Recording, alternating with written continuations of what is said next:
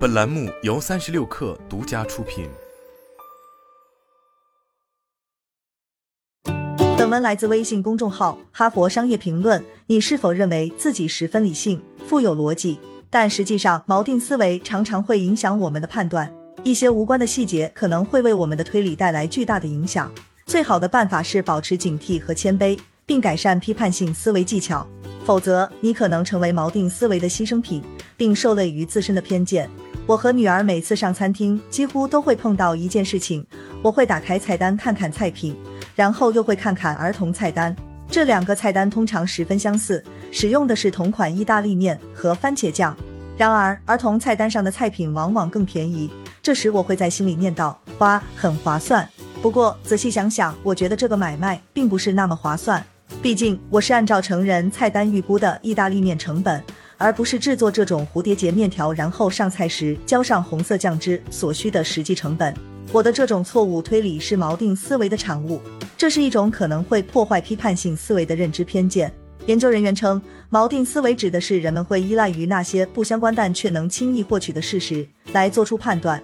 我们的大脑过于看重会影响我们后续想法的第一印象或数字。以我自己为例，成人菜单上的价格塑造锚定了我对儿童菜单中菜品价值的判断。二十个世纪七十年代，心理学家阿莫斯特沃斯基和丹尼尔卡内曼展示了锚定效应的影响力。在一项里程碑式的研究中，研究人员发现，在参与者面前转动幸运轮并给予他们随机数字的做法，会影响他们对简单问题的答案。例如，非洲国家在联合国中的占比是多少？研究显示。无论锚定对象与实际决策之间的关联有多弱，锚定效应依然会存在。一项研究发现，对运动员表现的预估会受到其运动衫上数字的影响。换句话说，人们会认为运动衫上数字越大的运动员要比数字小的运动员更优秀，哪怕二者其他的条件都一样。锚定思维会影响各种类型的决策，即便那些本应精于此道的专家所做出的决策也不例外。值得一提的是，最近的一项研究显示。锚定思维在金融领域要比之前预想的盛行得多，大量的锚定效应影响着股市的表现。由根特大学团队主导的这项研究显示，如果公司的股价越高，投资者对该公司就越重视，即便在控制诸如可购股票数量等因素以及其他公司治理问题之后，这一现象依然会发生。因此，如果两家公司财务状况相同，甲公司的股票比乙公司更少。但价格更高，那么甲公司股票的销售情况从长期来看要好于乙公司。为什么？因为股价，也就是锚定对象，会提升人们对该公司的认知价值。尽管锚定会导致严重、代价巨大的错误，但也有方法让其为自己服务。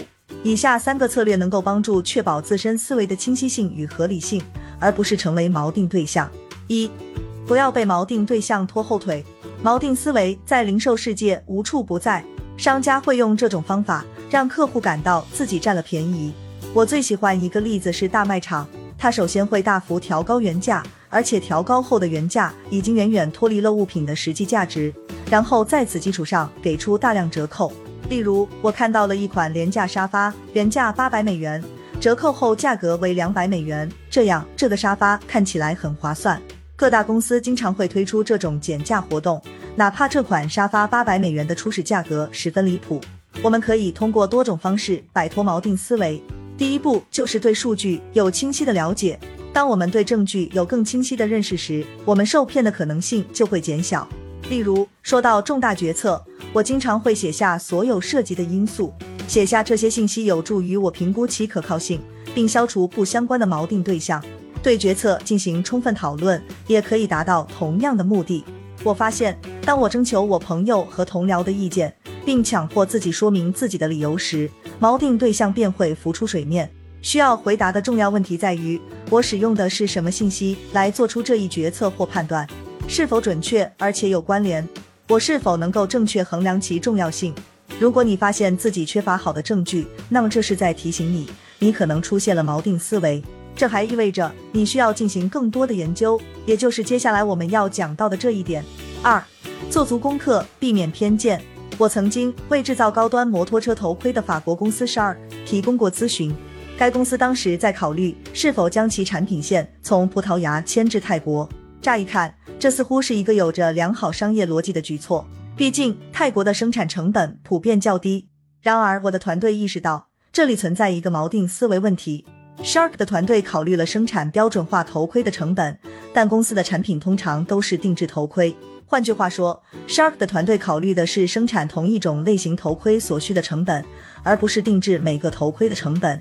因此，我们引入了一个测量团队来弄清楚不同类型头盔确切的生产成本。结果显示，将超过百分之七十的生产线留在葡萄牙，实际上对公司更有利。Sharp 公司之所以出现锚定思维，其原因一直都在于信息的缺乏或误解。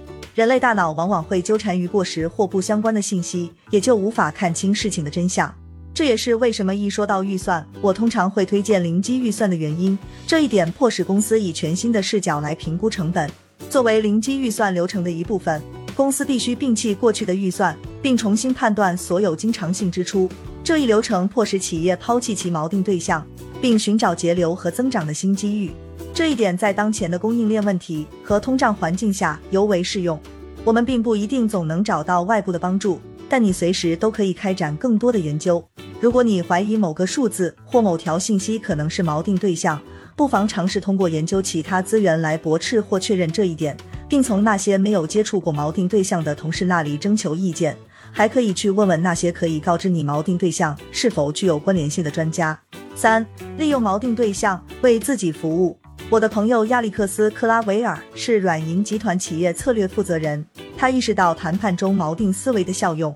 他鼓励自己的团队前瞻性的使用锚定思维来说服谈判桌上的其他谈判方。在某种程度上，我们的锚定对象应成为谈判的基础。如果成功了，这种类型的锚定思维可以让谈判尽可能的按照你设定的方向发展，也就提升了获得有利结果的可能性。相反，当谈判对手尝试部署这种锚定思维时，一定要拒绝，这一点尤为重要。亚历克斯对我说，他最近一直在努力消除一位对手的锚定对象。这位对手公司的估值因尽职调查问题而有所下滑。对手在谈判中依然坚持使用五亿美元的初始估值。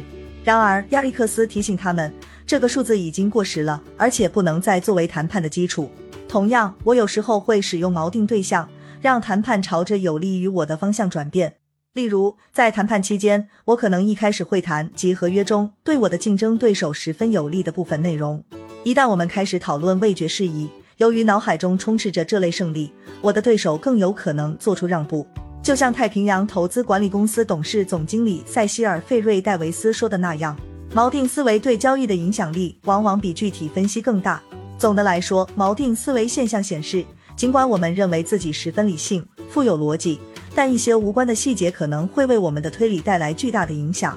最好的办法是保持警惕和谦卑，并改善批判性思维技巧，否则你可能成为锚定思维的牺牲品，并受累于自身的偏见。这一点与你是否自觉无关。好了，本期节目就是这样，下期节目我们不见不散。